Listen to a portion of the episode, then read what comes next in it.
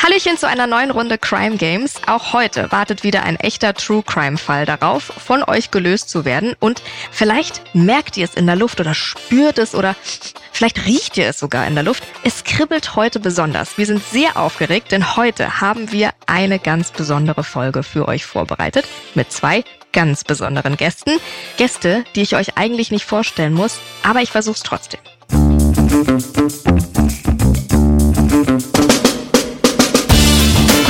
Herzlich willkommen zu den Crime Games. Hier trifft True Crime auf Spielespaß. Ich bin Mona und begrüße in diesem Podcast immer zwei Gäste aus dem Crime-Universum. Und euch natürlich, denn in diesem Podcast wird nicht nur zugehört, hier wird richtig mitgerätselt. Zusammen mit meinen beiden Gästen versucht ihr in jeder Folge einen neuen, echten Kriminalfall zu lösen. Denn mit jeder Spielerunde kommt ihr der Lösung des Falls immer näher. Also, Notizbuch raus, Trenchcoat und Zylinder an, Monokel nochmal gereinigt und los geht's. Herzlich willkommen zu den Crime Games. Schön, dass ihr mit dabei seid. Ja, wie stelle ich Gäste vor, die eigentlich keine Vorstellung brauchen? Also, mit meinem ersten Gast bin ich, und viele von euch wahrscheinlich auch, aufgewachsen. Von Mutti bis hin zum kleinen Cousinchen sind alle Fans, denn er ist Deutschlands erfolgreichster Autor. Mein zweiter Gast hingegen ist Deutschlands erfolgreichster True Crime Podcaster. Sein Podcast wird gehört in Deutschland, Österreich und der Schweiz. Die Bücher meines ersten Gastes wiederum werden in ganze 36 Sprachen übersetzt und bisher weltweit 16 Millionen Mal verkauft. Mein zweiter Gast wiederum hat mit seinem Podcast rund 1,5 Millionen Hörer und Hörerinnen. Also mir ist schwindlig bei so vielen Zahlen und Rekorden und Erfolgen. Deswegen heißen wir Sie herzlich willkommen bei den Crime Games. Sebastian Fitzek, schön, dass du dabei bist. Ja, ich freue mich sehr. Vielen herzlichen Dank.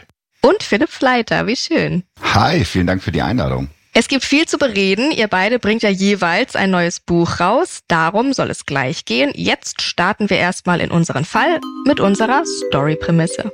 Unser heutiger Fall ist eine wilde Rutsche. Von Königinnen bis hin zu Profisportlern lassen wir da nichts aus. Unsere Ermittlungen werden sich über drei Jahre lang strecken und eine spektakuläre Verkettung von Ereignissen aufzeigen. Am Anfang aber stehen Meisterdiebe, die wirklich ganz nach Oceans 11 Manier in eines der am besten bewachten Museen der Welt eingebrochen sind. Dort entwenden sie ein historisches Schmuckstück, der einen solch hohen Wert hat, dass zwei versierte Kriminalbeamte extra ihren Ruhestand verschieben, um diesen Gegenstand wieder zu beschaffen. Zumindest aber, um die Diebe mal hinter Gitter zu bringen. Das Datum der Tat, der 20. November 2018 und der Ort, das Londoner Victoria und Albert Museum. Was hier gestohlen wurde, das erratet ihr in unserem ersten Spiel, ihr ahnt es. Was bin ich? Ich erzähle euch ein paar historische Fakten zu diesem Gegenstand, der geklaut wurde. Und sobald ihr eine Ahnung habt, ruft ihr einfach rein. Okay? Oh yeah. das ist doch die Motivation, die wir brauchen. Sebastian ist top motiviert. Ich, ja. ich, bin, ich bin motiviert, aber das kam mit Jahreszahlen erinnert mich an Schule. ich mach's ganz einfach. Das Schmuckstück war aus Gold, Silber und mit Diamanten besetzt. Die waren im Kissen- und Briolett-Schliff.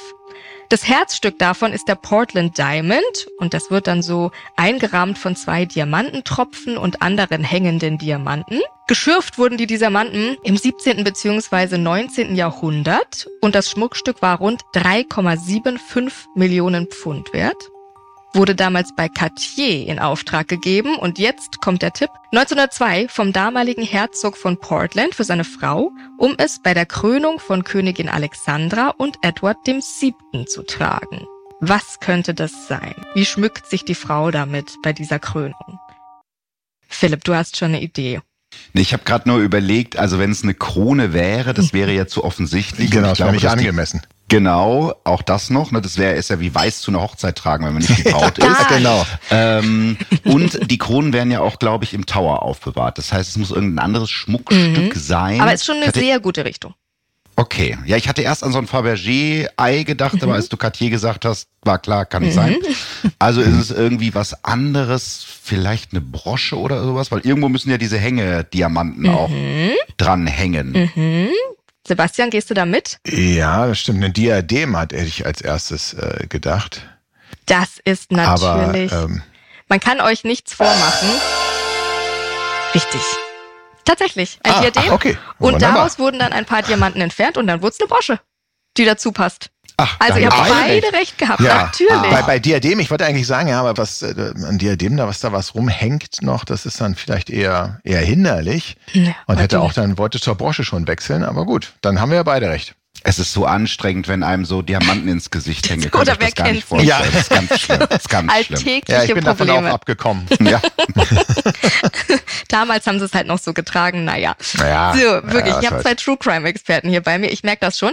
Später wurden eben diese Edelsteine entfernt und dann wurde eine Brosche draus gemacht. Bevor wir im nächsten Kapitel dann schon unseren ersten Verdächtigen schnappen, erstmal zu euch beiden. Wir haben schon gesagt, es kommen Bücher. Sebastian, dein Buch Die Einladung ist draußen. Mhm. Es geht um das ja. große Thema gestörter Identitäten. Hochaktuelles ja. Problem unserer Gesellschaft. Social Media, Scheinidentitäten, Selbstinszenierung, die uns irgendwie krank macht.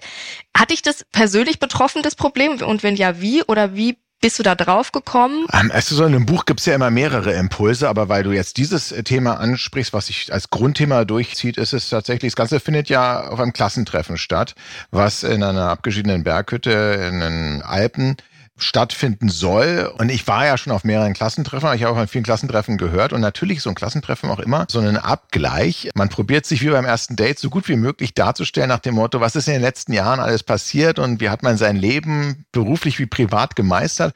Und je länger das Klassentreffen andauert und je mehr Alkohol ja noch immer fließt, umso mehr verliert man seine Maske und mhm. man merkt, naja, also das, was man zuerst als schönen Schein nach draußen, mir geht's blenden, rausgetragen hat, das ist gar nicht so. Mhm. Und du hast auch gesagt, das ist in den sozialen Netzwerken natürlich auch häufig so. Wir sehen halt die Maske, die Menschen sich aufsetzen, mhm. um möglichst gut wahrgenommen zu werden. Aber wir blicken ganz selten auch wirklich in das Innere. Aber du müsstest doch jetzt super gut immer abschneiden bei solchen Klassentreffen, Sebastian. Ja, nun muss man äh, sagen, vielleicht ja. Also ich bin ja auch tatsächlich relativ glücklich in meinem Leben. Ich bin natürlich aber nicht völlig sorglos und sorgenlos. Mhm. Bei mir ist es so, dass ich noch zusätzlich das Problem habe, ich auf dem Klassentreffen bin, dass die Leute Angst haben, sich so richtig zu öffnen, weil sie dann denken, ja, vielleicht lande ich in einem Psychothriller. Und das ist eher so meine Hürde, dass ich sage, hey, komm, nee, ich, ich verarbeite das nicht. Sprechen gar nicht mit dir. Doch, das schon, aber ich glaube schon, der eine oder andere will auch, ja, mhm. und sagt, komm, schreib mal rein, kann auch eine Leiche sein, Hauptsache ich bin drin. Die anderen sagen, nee, komm, bloß nicht, ey, sonst finde ich mich da wieder. Interessant. Gab es eine bestimmte Botschaft, die du rüberbringen wolltest mit dem Buch? Ich glaube, also nicht aktiv. Ich schreibe mhm. sowieso nie mit dem erhobenen Zeigefinger und ich gucke mir auch erst am Ende des Buches an, ach guck mal, hier hat dein Unterbewusstsein als Co-Autor mitgeschrieben, das Thema lag Schön. dir offensichtlich auf der Seele. Mhm. Und dann kristallisiert sich das im Nachhinein heraus. Deswegen die Botschaft ist so hochgegriffen, aber ich glaube, die Erkenntnis, dass es wirklich das Allerschwierigste im Leben ist, A, herauszufinden, was will ich im Leben und B, das dann auch so zu leben, ohne einerseits purer Mitläufer zu sein oder andererseits aber auch kein Ignorant, der mhm. mit Scheuklappen, dem es völlig egal ist, was andere sagen. Diese mhm. Balance zu finden und seinen Weg zu gehen, ich finde, das ist wirklich das unglaublich Schwierigste und da zerbrechen verständlicherweise sehr viele Menschen. Total. Unter anderem auch deine Hauptfiguren. Ja. Maler zum Beispiel, die leidet unter Gesichtsblindheit. Wir haben ein Thema wie Essstörungen, Drogen mit dabei. Ja.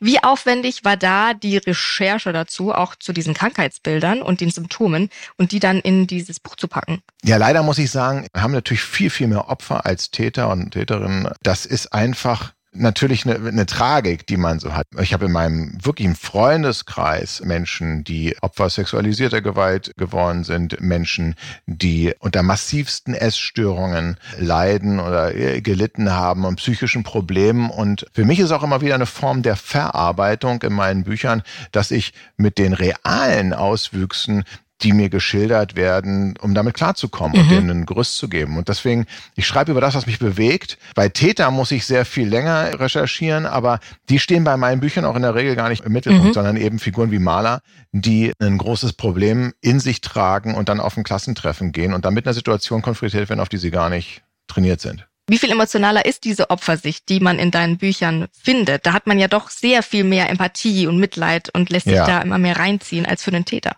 Ich glaube, das ist der Hauptgrund, warum meine Bücher auch immer als sehr brutal empfunden werden. Und ich sage mal, Mensch, es gibt aber doch viel, viel brutalere Bücher, wo der Blutzoll viel höher ist. Und ich glaube, eine Antwort ist, dass ich die Opfer im Mittelpunkt habe und dass sich jeder damit identifizieren kann und fragen kann, wie würde ich in dieser Situation mich gerieren, was würde ich machen? Und das ist viel, viel näher an einem dran, mhm. als der Serienkiller, zu dem man sowieso, ich hoffe zumindest, ja, einen gesunden sagen. Abstand hat und wo man irgendwie probiert, sich in ihn hinein zu versetzen und dann sagt, naja gut, also A, zum Glück bin ich nicht im Beuteschema drin und B, so eine Auswüchse werde ich selber nie haben.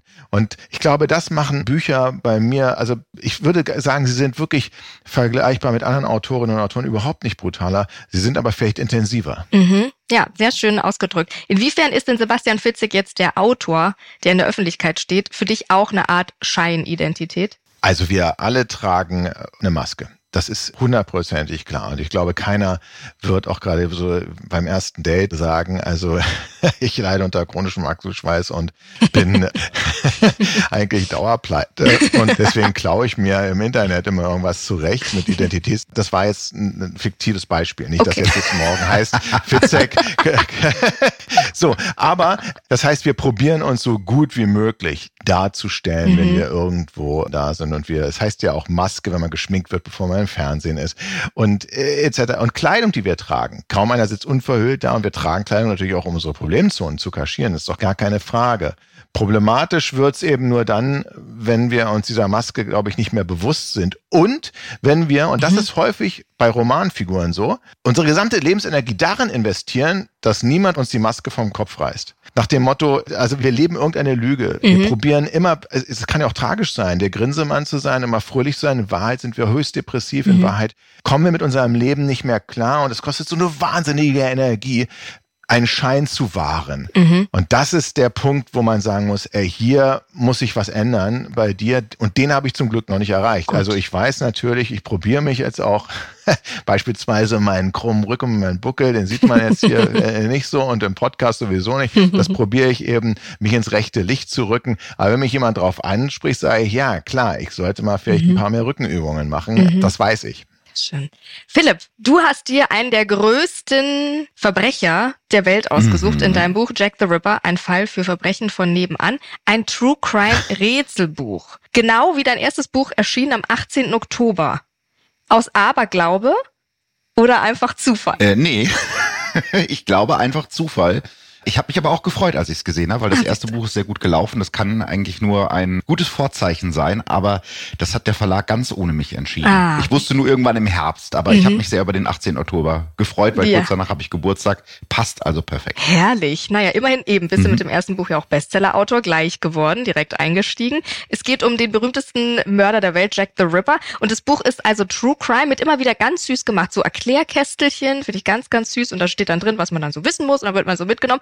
Ein Teil Fiktion, ein Teil natürlich echt. Und dann kann man als Leser und Leserin Rätsel lösen. Mich hat es ein bisschen erinnert an früher Professor Kugelblitz. Ich weiß nicht, ob du das kennst, für Erwachsene. Kommissar Kugelblitz, ja, ja ich total geliebt. Ja, total, ja, ja. Lieb. Und da hast du mich dran erinnert und ich war sofort nostalgisch dabei. Sehr, sehr schön. Ganz besondere Idee. Wie bist denn da drauf gekommen? Ja, in einem Anfall von jugendlichen Leichtsinn und drei oder vier Aperol zu viel.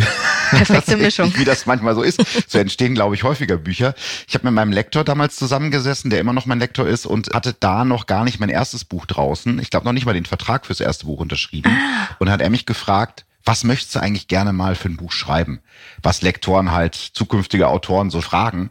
Und dann habe ich wirklich so in dem Moment wie aus der Pistole äh, geschossen gesagt, ja, ich würde gerne so ein True Crime Rätselbuch machen, weil das mhm. gibt's in der Form noch nicht weil ich selber eben genau das, was du gesagt hast, diese Kommissar Kugelblitz-Geschichten. Mhm. Es gab ja auch mal diese, wo man sich am Ende entscheiden muss, gehst du durch die linke Tür, dann geh auf Seite so ja, und so, ja, willst du durch die rechte Tür und so. Das fand ich als Kind und Jugendlicher immer total toll und ich wollte das eben super gerne mit dem Genre, aus dem ich komme, nämlich True Crime, verbinden und habe dann auch lange überlegt, welcher Fall gibt es eigentlich her, weil es sollte jetzt ja idealerweise keiner sein, der ganz kurz zurückliegt, weil dann hätte ich es auch den Opfern und Hinterbliebenen gegenüber als ein bisschen respektlos empfunden, mhm. daraus ein Rätselbuch zu machen. Mhm. Und es sollte ja dann auch ein Fall sein, der nicht abgeschlossen ist, bis heute nicht abgeschlossen ist, wo du eben auch die Möglichkeit hast zu rätseln, wer könnte es denn gewesen sein. Und da war dann der Weg zu Jack the Ripper eigentlich gar nicht mehr so weit und dann war ich relativ schnell drin in London des 19. Jahrhunderts. Ja. Das heißt, die Idee ist eigentlich vor deinem ersten Buch entstanden. Ja, es war klar, dass wir das erste Buch machen und Okay. ähm, dann war halt die Frage, wie soll es weitergehen? Also das erste Buch war noch nicht geschrieben und äh, wie Verlage so sind, da wird man ja direkt mit dem eigenen Blut dazu gezwungen, einen Lebenszeitvertrag zu unterschreiben, ob man will oder nicht. Na, ganz so war es nicht. Aber ähm, klar, die haben mich natürlich gefragt, was willst du weitermachen? Und ich hätte auch sagen können, ich mache das erste Buch Teil zwei. Das wäre wahrscheinlich sogar noch die einfachere Variante gewesen. Aber ich wollte mich auch selber ein bisschen herausfordern, Ja, was und ich das- auch geschafft habe. Ich wollte gerade sagen, das hast du getan. Auf Instagram hast du gepostet. Noch Ja. nie habe ich so lange an einem Ja. Projekt gearbeitet. Warum? Was war die Herausforderung? Wie aufwendig war die Recherche? Was war los?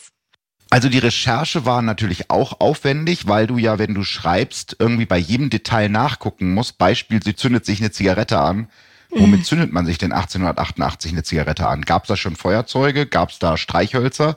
Also du musst alles irgendwie gegenchecken. Und ich bin jetzt auch kein Historiker, also da wird sicherlich irgendwas auch drin sein, was nicht ganz korrekt ist. Manchmal muss man ja auch so ein bisschen für die Handlung Sachen so ein bisschen Dengeln, Sebastian nickt, ich glaube, er kennt das. ähm, also es soll jetzt eben kein, äh, ne, kein historisches Buch im Sinne von ein, ein Geschichtsbuch sein. Die Recherche war das eine und das andere war, ich habe dann relativ schnell gemerkt, man braucht ja irgendwie eine Art fiktionalen Bogen, der sich so durch das Buch zieht und der die Leute auch dran lässt. Und das erste Buch waren ja True Crime Fälle. Das hat sich gar nicht so sehr unterschieden zu der Arbeit in meinem Podcast, weil ich die Fälle halt auch vorbereite und aufbereite, aber da gibt ja die Realität die Handlung vor. Ich kann eigentlich nur noch entscheiden, wo steige ich in die Handlung ein, wie baue ich das auf in dem Fall, also wie erzähle ich es, erzähle ich es vielleicht in verschiedenen Zeitebenen oder so. Aber da war erstmal so ein weißes Blatt und die Fakten, die, die stehen und die man auch irgendwie mit drin haben muss. Und ich musste mir zum ersten Mal in meinem Leben Gedanken machen über Charakterzeichnung, Figurenentwicklung, Sebastian Plotting, so. halt das, was so richtige, echte Autoren tun. und das war für mich neu. Und äh, Mhm. das weiße Blatt war echt am Anfang schlimm, weil ich gemerkt habe, oh Gott, mir fällt gar nichts ein. Und eine Autorenfreundin von mir hat mir dann einen super Tipp gegeben, die hat gesagt, schreib einfach. Und das klingt erstmal total bescheuert, aber es ist so, weil man sitzt vor diesem leeren weißen Blatt oder vor diesem leeren weißen Laptop und denkt so, ah nee, das gefällt mir noch nicht, ich fange noch nicht an zu schreiben. Und die hat gesagt, schreib einfach, löschen kannst du nachher immer noch, aber komm ins Schreiben rein. Und damit hat's dann angefangen. Also ich habe auch danach viel gelöscht, aber wenn man die ganze Zeit, glaube ich, da sitzt und darauf wartet, dass einem der perfekte Satz Ja. einfällt, dann wird man wahrscheinlich nie anfangen zu schreiben. Weiß nicht, oder ist das bei dir anders, Sebastian? Nee, tatsächlich. Also äh, Schreiben, das ist ein sehr, sehr guter Tipp. Und Schreiben ist so ein bisschen wie Fahrradfahren. Also Du kannst theoretisch dir viel überlegen und auch sogar Bücher lesen und Kurse besuchen. Aber wenn du sie zum ersten Mal aufs Rad setzt, naja, viel Glück. Also Ja. du musst erst mal fahren. Und dann kannst du dich irgendwann später beim Fahren verbessern. Sehr gut. Stimmt eigentlich. Sehr gut. Guck mal, so einfach ist es. Wir quatschen gleich noch weiter, wie es dir dann ergangen ist. Und wir quatschen auch noch über die Serie zu deinem Buch Die Therapie, Sebastian, die ja auch gestartet ist. Jetzt starten Sehr wir erstmal rein in Kapitel 1. Das Golden Nugget. Und da starten wir direkt mal mit einem Zitat. Ihr Diebstahl ist ein schockierendes Ereignis und bedeutet, dass man sie nie wieder in ihrem ursprünglichen Zustand sehen wird. Man kann die Bedeutung des kulturellen Werts nicht genug betonen. Das sagt der leitende Staatsanwalt Michael Brady über den Diebstahl des Diadems und der Brosche im Wert von 3,27 Millionen Pfund, die 2018 eben aus dem Londoner Victoria Albert Museum gestohlen wurde. In dem Raub sehen die Beamten dann die Videoaufnahmen des Überfalls an und die Überwachungsbilder zeigen drei Personen, die ein Fenster im Erdgeschoss einschlagen, da ein Kriechloch reinmachen und da durchkriechen, durch die Sicherheitstür sie schneiden und dann mit einer kleineren Säge eine Vitrine aus Panzerglas aufsägen. Sie schnappen sich das Diadem, die passende Brosche und sind nach weniger als acht Minuten schon wieder raus. Also wirklich eine diebische Meisterkür. Und doch ermitteln unsere findigen Kommissare mit Hilfe des Videos ziemlich schnell einen Verdächtigen, und zwar Ashley C. Der ist der Polizei bekannt. Er wurde im Jahr zuvor wegen eines Schusswaffendelikts festgenommen. Und die Kommissare gehen jetzt diesen alten Fall nochmal durch, ganz akribisch. Und siehe da, bei der Hausdurchsuchung fand die Polizei damals einen Gegenstand, der jetzt, also zwölf Monate später, zum Schlüssel für die Lösung des Falls wird. Deshalb die Frage, ihr ahnt es, welches Beweisstück von damals kann jetzt bei unserem Museumsraub eine so wichtige Rolle spielen? Und das erratet ihr in unserem nächsten Spiel. Eins, zwei oder drei. Drei Optionen bekommt ihr von mir. Eine ist richtig. Ihr einigt euch, welche das sein könnte. Option eins: bei der Festnahme und der Hausdurchsuchung. Damals wurde eine GoPro sichergestellt. Die zeigt Videoaufnahmen von Ashley C. und einem Kind, wie sie durch die Galerie gehen und sich alles genau ansehen. Unter anderem natürlich auch die Diademausstellung. Oder zwei, bei der Hausdurchsuchung wurden in der ganzen Wohnung nur zwei Bücher gefunden. Das eine Buch war Hef's Little Black Book vom Playboy-Gründer Hugh Hefner. Das andere ein Sachbuch über die Krönung von Königin Alexandra und Edward VII.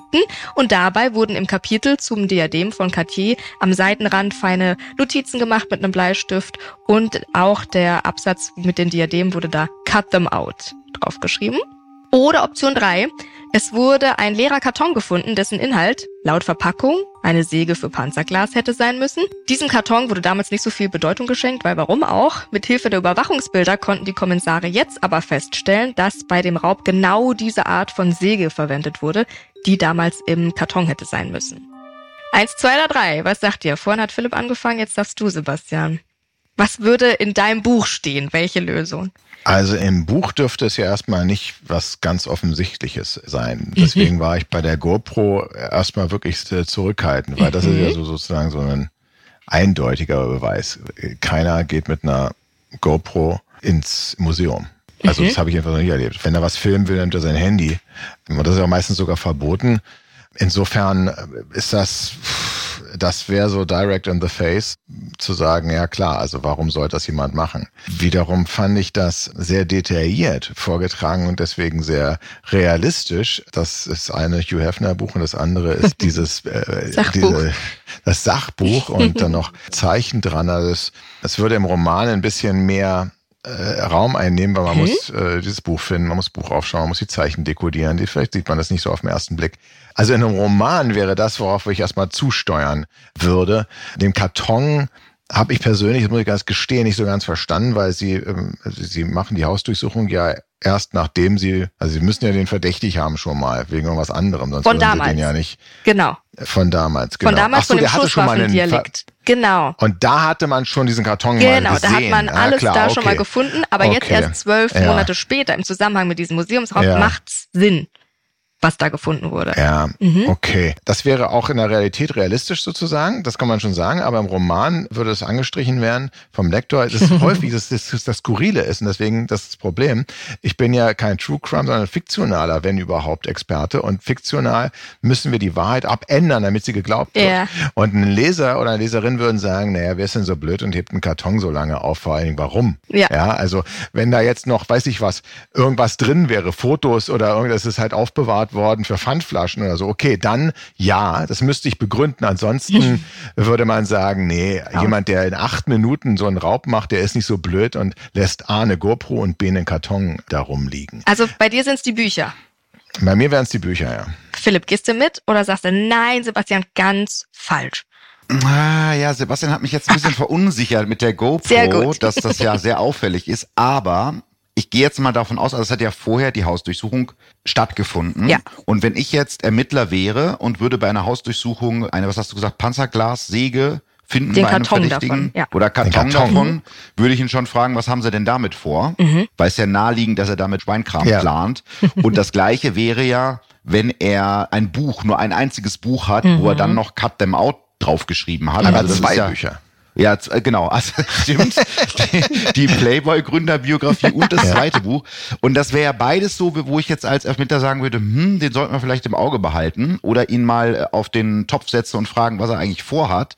Und dann würde er wahrscheinlich davon Abstand nehmen, weil er dann denkt, ja, hm, die sind mir auf die Spur gekommen. Also die GoPro-Aufnahmen sind ja das Einzige, was in dem Moment noch nicht verdächtig ist, weil die werden ja erst verdächtig durch den späteren Raub. Also es kann ja einfach sein, dass er so Touri-mäßig da durch mehrere Museen durchgelaufen ist und das sind nette Familienaufnahmen und das würde ich jetzt in dem Moment bei der Hausdurchsuchung auch nicht hinterfragen, aber dann erst später denken, ah, so.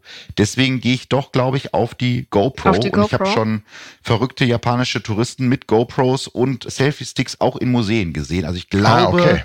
das geht. Philipp, man kann dich nicht hinters Licht führen. Die Auflösung von unserem Inspektor.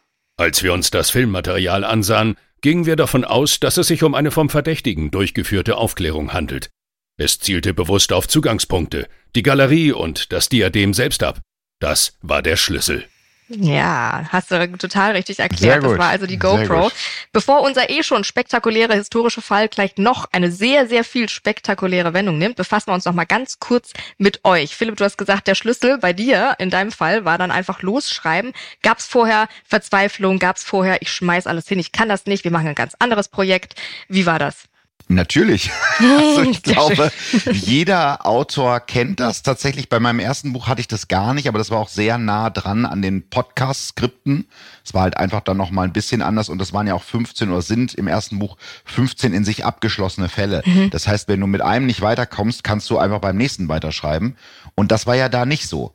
Und mhm. das habe ich als sehr schwierig empfunden und wir haben tatsächlich auch das Buch geschoben aus dem Grund. Also es wäre sonst früher rausgekommen, aber ich habe das auch ehrlich gesagt unterschätzt, weil ich gedacht habe, das machst du mal so eben. Ich war letztes Jahr auf Live-Tour irgendwie mit 50 Terminen und habe eine Fernsehsendung gedreht und habe gedacht, ach irgendwann zwischendurch, wenn du mal zwei Stunden Zeit hast, dann schreibst du mal das Buch.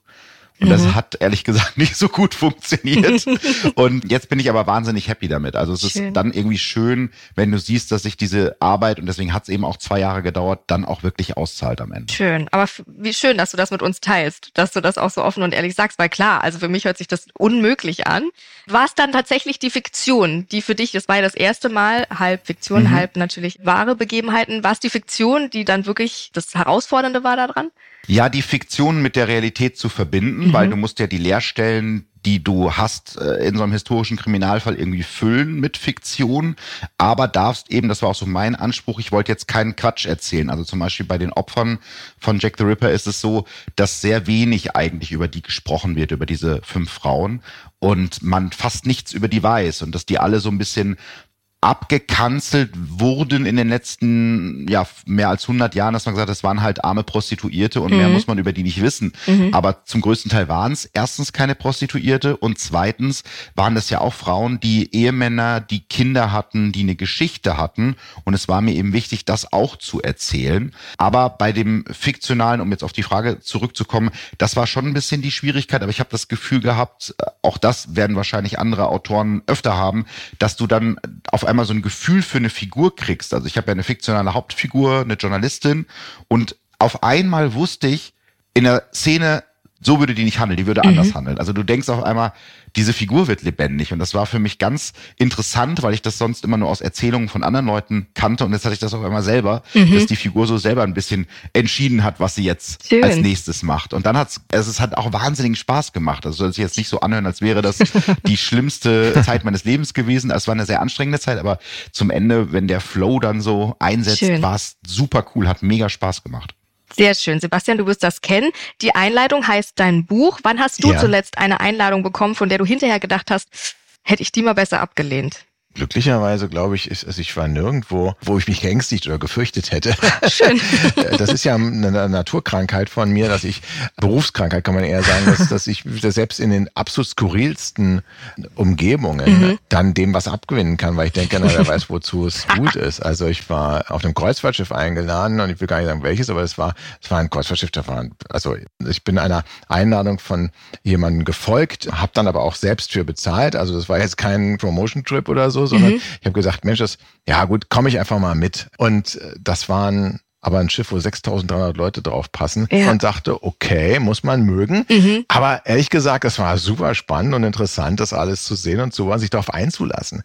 Also insofern glaube ich, man, man muss, und vor allen Dingen, wenn es eine Einladung ist, geschenkten Gaul, guckt man nicht ins Maul, dann muss man sich einfach darauf einlassen und sagen, okay, man macht das Beste draus. Gut. Also Sebastian, ein guter Gast und sonst kommt's halt in ein Buch. Sehr schön. Ja. Jetzt kommt heute tatsächlich die Therapie raus als sechsteilige Serie bei Prime Video. Inwieweit ja. ist es für dich dein erstes Buch, mit dem du das geworden ja. bist, was du heute sein darfst? Inwieweit ist es so ein Full Circle Moment für dich, dass jetzt das nochmal anders leben darf auf der Leinwand als Serie? Ja, ist natürlich ganz fantastisch. Das ist in einen Lebenstraum in Erfüllung gegangen ist, der allerdings schon so lange zurückliegt, dass ich mittlerweile den aufgegeben hatte, was die Therapie anbelangt. Ah. Denn als das Buch 2006 erschienen ist, da gab es schon die größten und wildesten und verrücktesten Verfilmungspläne von Produzenten, die einem das Blaue vom Himmel herunter versprochen haben. Und dann habe ich gemerkt, nee, das ist gar nicht so einfach, das ist so teuer und das ist sogar ein schwieriger Stoff und ach nee. Und dann hat sich das äh, so im Sande verloren und dass das nach 17 Jahren mhm. zu meiner allerersten Serie, aber auch zu der ersten deutschen Psychothriller-Serie auf Prime Video geworden ist und dann auch noch wirklich, ich muss sagen, mit einem sehr, sehr, sehr sehenswerten Ergebnis, womit ich sehr, sehr, sehr zufrieden bin. Das ist natürlich toll und Schön. war dann auch völlig unerwartet. Schön. Äh, Gab es da erstmal Bedenken, aufgrund dieser hohen Emotionalität, die man damit hat, das so herzugeben und zu sagen, na gut, mal gucken, was sie da für Schauspieler nehmen und mal gucken, was sie draus machen? Ja, aber man muss eben sagen, ich vergleiche das immer ähm, mit eigentlich etwas Negativem, nämlich angenommen, man hat eine Krankheit, man muss operiert werden und dann überlegt man sich, okay, zu welchem Arzt gehe ich, in welches Krankenhaus gehe ich, man bereitet sich darauf vor. Aber irgendwann gibt man die Verantwortung ab und sagt, nicht noch, wenn man auf dem OP-Tisch liegt, dem Chirurgen oder der Chirurgin, pass mal auf, so musst du jetzt das Skalpell halten. Und das ist etwas, wo ich sage, im Vorfeld habe ich mit Ziegler-Film beispielsweise, habe ich einen wahnsinnig guten Partner, vor allem mit dem Partner mit Regina Ziegler. Da weiß ich, dass äh, die Dierberg, die äh, das Casting gemacht hat, die haben auch auf mich gehört, indem ich gesagt habe, ich würde gerne Ivan Sans-Perdo als spanischen Regisseur. Dann kam noch Thor Freudenthal, ein Regisseur, der Deutscher ist, aber in Hollywood viel dreht. Die kamen kam hinzu und dann ist das so gewachsen und dann habe ich mich halt irgendwann zurückgezogen, weil ich mhm. wusste, jeder ist auf seinem Platz im Casting, in der Regie, im Drehbuch, in der Produktion viel, viel besser als ich, ja, der das nur, ich konsumiere halt sowas mhm. nur und wusste, es ist in guten Händen. Schön. Sehr, sehr gut. Wir quatschen gleich noch eine Runde bisschen privater. Jetzt geht's mal rein in Kapitel 2. Eins führt zum anderen. Ich fasse kurz zusammen, was wir wissen. Wir hatten diesen spektakulären Raubüberfall. Diadem und Brosche wird gestohlen. 3,27 Millionen Pfund sind die wert in dem Londoner Victoria und Albert Museum. Das dauert nur acht Minuten und trotzdem gibt's schnell Verdächtige. Ashley C. ihn verrät die GoPro mit den Aufnahmen vom Museum. Und als die Kommissare dann auch noch das Handy des Verdächtigen Ashley C. auswerten, fällt ihnen auf, dass er direkt vor und nach dem Einbruch ins Museum im intensiven Austausch mit zwei weiteren Männern waren, und zwar Curtis und Andrew. Und bei Andrew finden die Kommissare dann auch einige sehr verdächtige Gegenstände, Kabelbinder, Handschellen, in Dietrich und sehr verdächtig ein Diamantentestset und beim anderen, beim Andrew, der kommt in Untersuchungshaft und wird zur Hauptfigur der Ermittlungen, weil während Andrew in dieser Untersuchungshaft sitzt, bemerkt die Polizei zahlreiche Anrufe eines Juweliergeschäfts namens Paris Jewels in London. Da gehen die Beamten natürlich hin, gehen der Spur nach, ganz klar. Und ein ganzer Suchtrupp durchforstet dann dieses Juweliergeschäft das Diadem und die Brosche werden nicht gefunden, aber Schmuck und Uhren im Wert von 500.000 Pfund, die in einer ganz billigen Plastiktüte aufbewahrt werden, zusammen mit einem weiteren Gegenstand. Der hat einen geringen materiellen Wert, macht unseren Fall aber zu einem der spektakulärsten Fälle Großbritanniens, denn er offenbart eine Verbindung zu einer Reihe von Einbrüchen, die in England für sehr viel Aufsehen gesorgt haben. Deshalb eure Frage. Was könnte in dieser Tüte gewesen sein, das den Fall so spektakulär macht? Die Lösung errätselt ihr, hoffentlich, in unserem nächsten Spiel. Hinweise. Ihr bekommt von mir nach und nach Hinweise, die auf den Inhalt dieser Tüte schließen und ja, sobald ihr es habt, könnt ihr gerne mal reinrätseln. Also, was könnte in dieser Tüte gewesen sein, das unseren Fall so spektakulär macht? Hinweis eins zur Erinnerung, wir sind in London. Hinweis zwei, da habe ich für euch was Auditives vorbereitet. Was ist das? Fußballspiel, ja. Sehr Stadion. Ja. ja. Und zwar nicht nur irgendeins, sondern es ist der FA Cup, also ein jährliches Match der englischen Fußballclubs. Hinweis 4, auch wieder als Audio. And the winner is Siegerehrung. Ja, sehr gut, sehr gut. Und Hinweis ja. 5, Metall, Trostpreis, zweiter Platz. Was könnte also in dieser Tüte gewesen sein, was mit all diesen Hinweisen zu tun hat? Eine Silbermedaille. Was sagst du, Sebastian? Ah, warte. Ja, ich habe eine Theorie. Aber äh, Sebastian äh, zuckt oh, Das ist auch. gemein. Jetzt will er erstmal Sebastian kommen lassen, der Philipp. So ein bisschen, nee, ich hatte auch an der, an der, an der zweiter Platz, habe ich auch eine Silbermedaille gedacht. Mhm. Aber du bist ja jetzt schon weitergegangen, offensichtlich. offensichtlich. Ja, ich habe genau, ich habe überlegt, warum könnte das ein Hinweis sein? Folgende Geschichte ist mir gerade eingefallen, also könnte ja sein Das war eine Einbruchserie, die sich, hast du ja gerade schon gesagt, die sich schon längere Zeit hingezogen Mhm. hat. Wahrscheinlich sind die bei Mhm. sehr reichen Menschen eingebrochen. Und zwar haben während da der Fußballspiele. entweder während der Fußballspiele oder aber sie sind bei einem Fußballspieler eingebrochen und haben irgendwie seine zweite Platz von diesem Cup da, was an sich als Medaille nicht viel wert ist, mitgenommen und eben auch die ganzen, keine Ahnung, was die so haben, Rolex-Uhren, Diamanten, wie auch immer. Und eben diese zweite Platzmedaille ist eindeutig zuordnungsbar. Gibt's das Wort Ja, zuordnenbar? ja. ja, also ne, die kann man eindeutig diesem Fußballer zuordnen, weil bei dem eingebrochen wurde, vielleicht ist sogar noch der Name drauf graviert und das ist eigentlich richtig blödsinnig, die zu klauen, weil wahrscheinlich ist noch nicht mal echtes Silber, also Materialwert gering, aber eröffnet sozusagen die Spur zu einem vorherigen Einbruch. Wirklich, möchtest du diesen Podcast machen? Das ist ja Was? Ja. wirklich. War das Super, wirklich die super, Geschichte? Das ist ja wirklich, ja, in der Tüte befinden sich Schmuck und Uhren im Wert von 500.000 Pfund und eine Fußballmedaille und nicht irgendeine, sondern Herr Inspektor, welche? Unser Ermittlungsteam hat tatsächlich herausgefunden, dass es sich bei dem Plastiktüteninhalt um das Eigentum von Fußballstar Tom Huddleston und seiner Frau handelt, das bei einem Raubüberfall gestohlen wurde. Sehr, Okay. sehr gut. Das sagt Inspector Hart auf der Pressekonferenz. Der Raubüberfall war im Mai 2019, also ein halbes Jahr nach dem Diamantenraub aus dem Museum und hat in England natürlich hohe Wellen geschlagen. Sehr gut. Mal gucken, ob du den Fall gleich im Alleingang fast auflöst. Philipp, vielleicht brauchst du uns gar nicht wirklich. Ich höre nur zu. Ich Ich, hätte jetzt aber gedacht, das ist spektakulär, weil rauskommt, dass der Fußballer das geklaut hat. Naja, wer weiß. Das wäre wer jetzt weiß. wieder die Fitzek-Wendung am Ende, die alles so ein bisschen auf den Kopf Ja, stellt. weil der nämlich was gar nicht geklaut wurde, sondern er hat es einfach nur verscheuert und seine eigene Medaille wollte er auch noch zu Geld machen. Aber, aber Wir gut. haben ja noch ein Kapitel 3. ich Vielleicht kenne mich auch in. Fußball nicht aus. Ich weiß gar nicht. Ich will dem ja nicht zu nahe treten. Mal gucken, wo es dahin geht. Erstmal nochmal zu euch beiden. Sebastian, du fesselst wirklich deine Leser und Leserinnen ja schon über Generationen hinweg. Ich habe es gesagt, meine Mutter guckt das und liest das und mein Patenkind auch. Gerade auch die Jungen, was ich sehr faszinierend finde, die nicht mehr lesen und die kein Radio mehr hören und die kein TV mehr gucken und Songs immer kürzer werden, hat sich im Laufe der Zeit dahingehend dein Schreibstil verändert, dass auch diese junge Zielgruppe das noch fesselt? Ich glaube, das war von Anfang an. Also ich kann mich noch dran erinnern, als die Therapie 2006 rankam, dass wo jemand die kurzen Kapitel kritisiert hat und Hm. meinte, das kann man auch auf Twitter veröffentlichen, den Roman.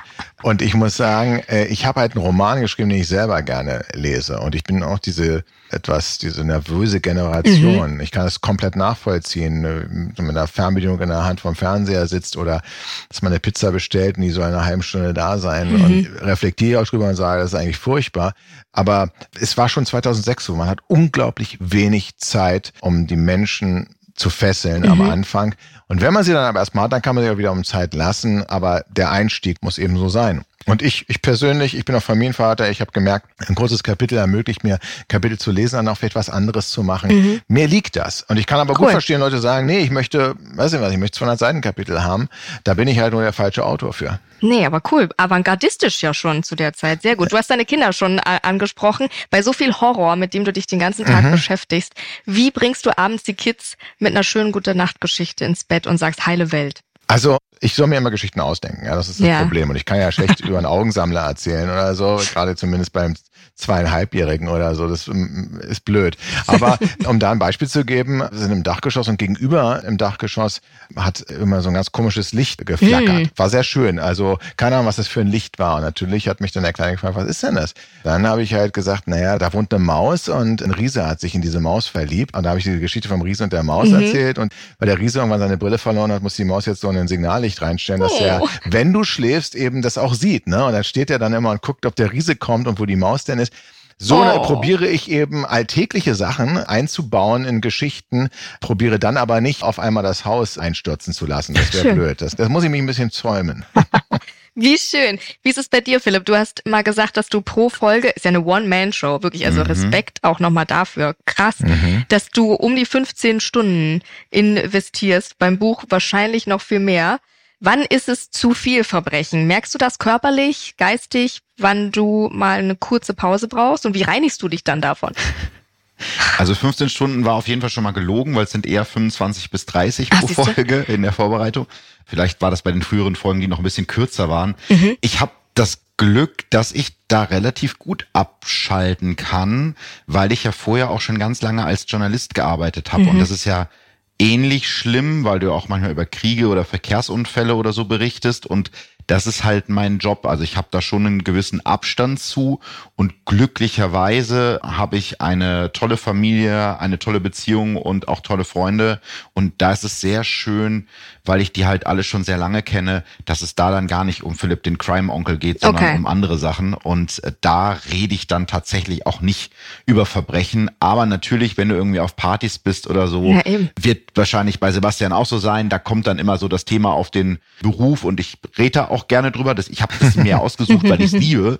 Aber ich muss mich jetzt nicht auch noch in meiner Freizeit damit beschäftigen. Also da versuche ich das schon klar zu trennen und weil man auch immer gefragt wird, wie können Sie denn überhaupt noch schlafen?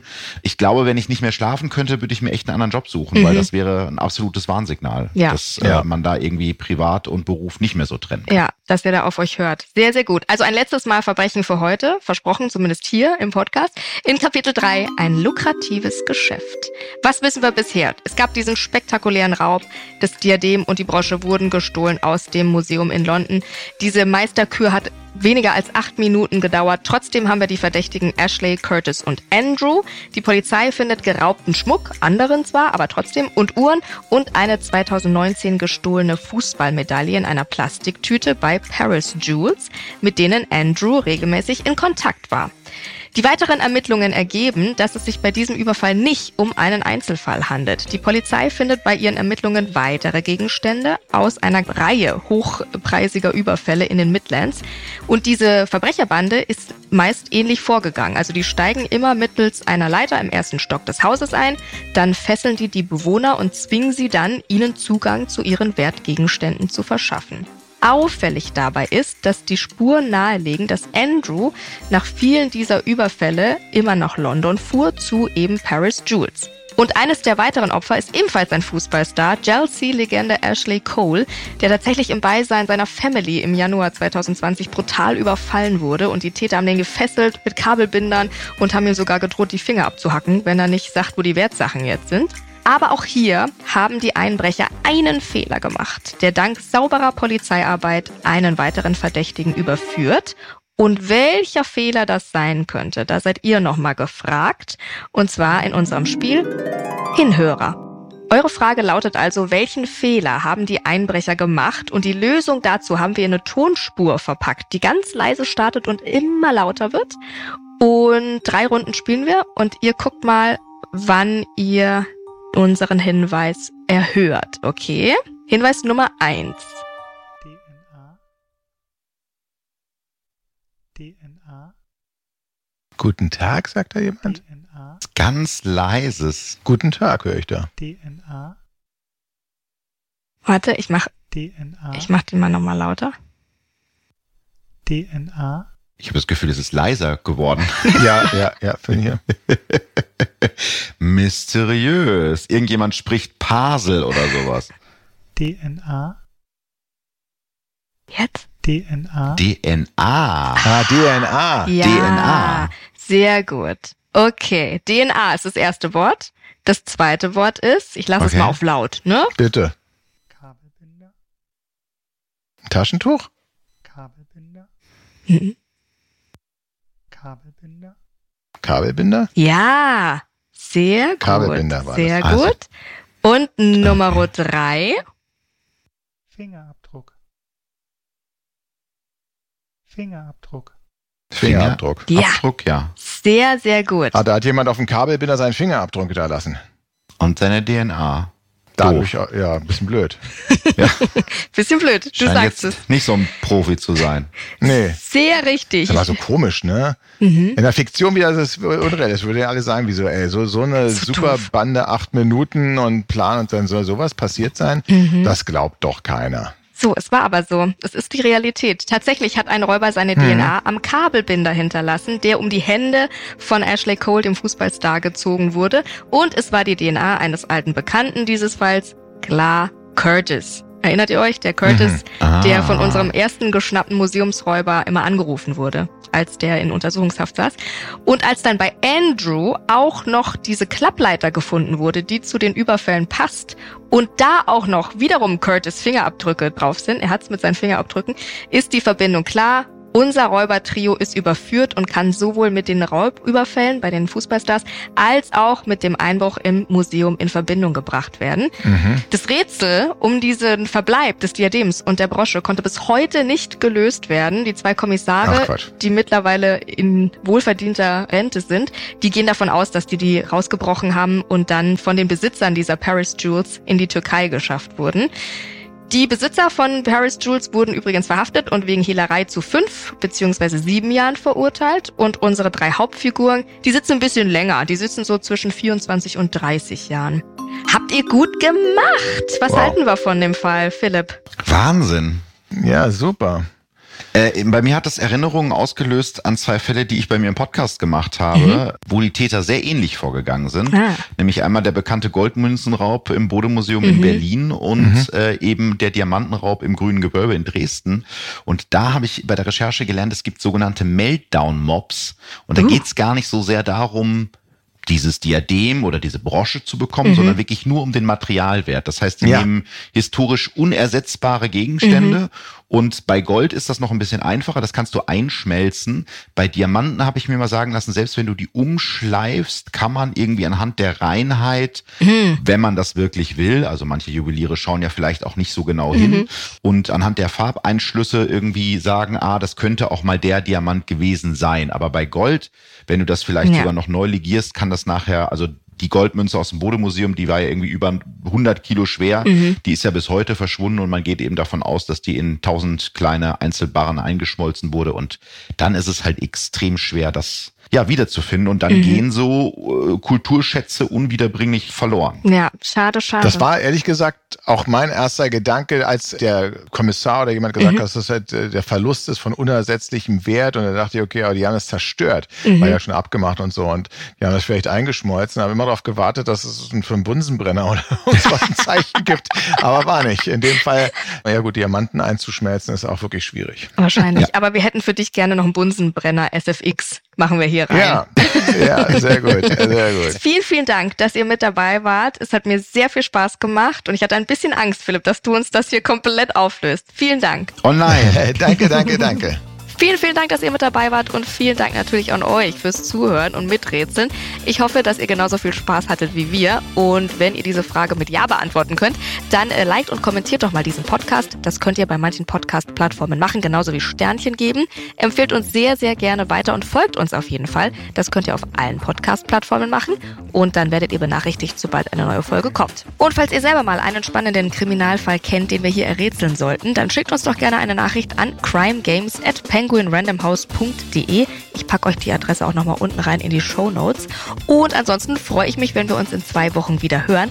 Oder noch viel besser, wenn wir uns sehen, ganz persönlich und uns auch mal äh, kennenlernen. Das geht am Crime Day, 19. November, Urania, Berlin. Den ganzen Tag lang tauchen wir da zusammen in die Welt des Verbrechens ein. Von True Crime bis Fiction ist da wirklich alles dabei. Ihr trefft eure Lieblingsautoren und Autorinnen. Es gibt Panel Talks über die Psychologie von Tätern und Opfern und auch ihre Motive. Und wir machen eben diesen Podcast live auf der Bühne.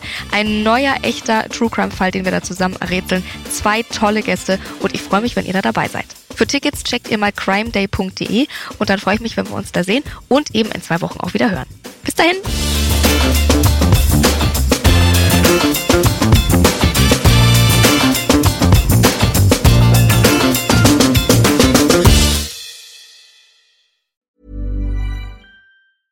Imagine the softest sheets you've ever felt. Now imagine them getting even softer over time. That's what you'll feel with Bowl and Branch's organic cotton sheets. In a recent customer survey, 96% replied that Bowl and Branch sheets get softer with every wash. Start getting your best night's sleep in these sheets that get softer and softer for years to come. Try their sheets with a 30-night guarantee. Plus, get 15% off your first order at bowlandbranch.com. Code BUTTERY. Exclusions apply. See site for details.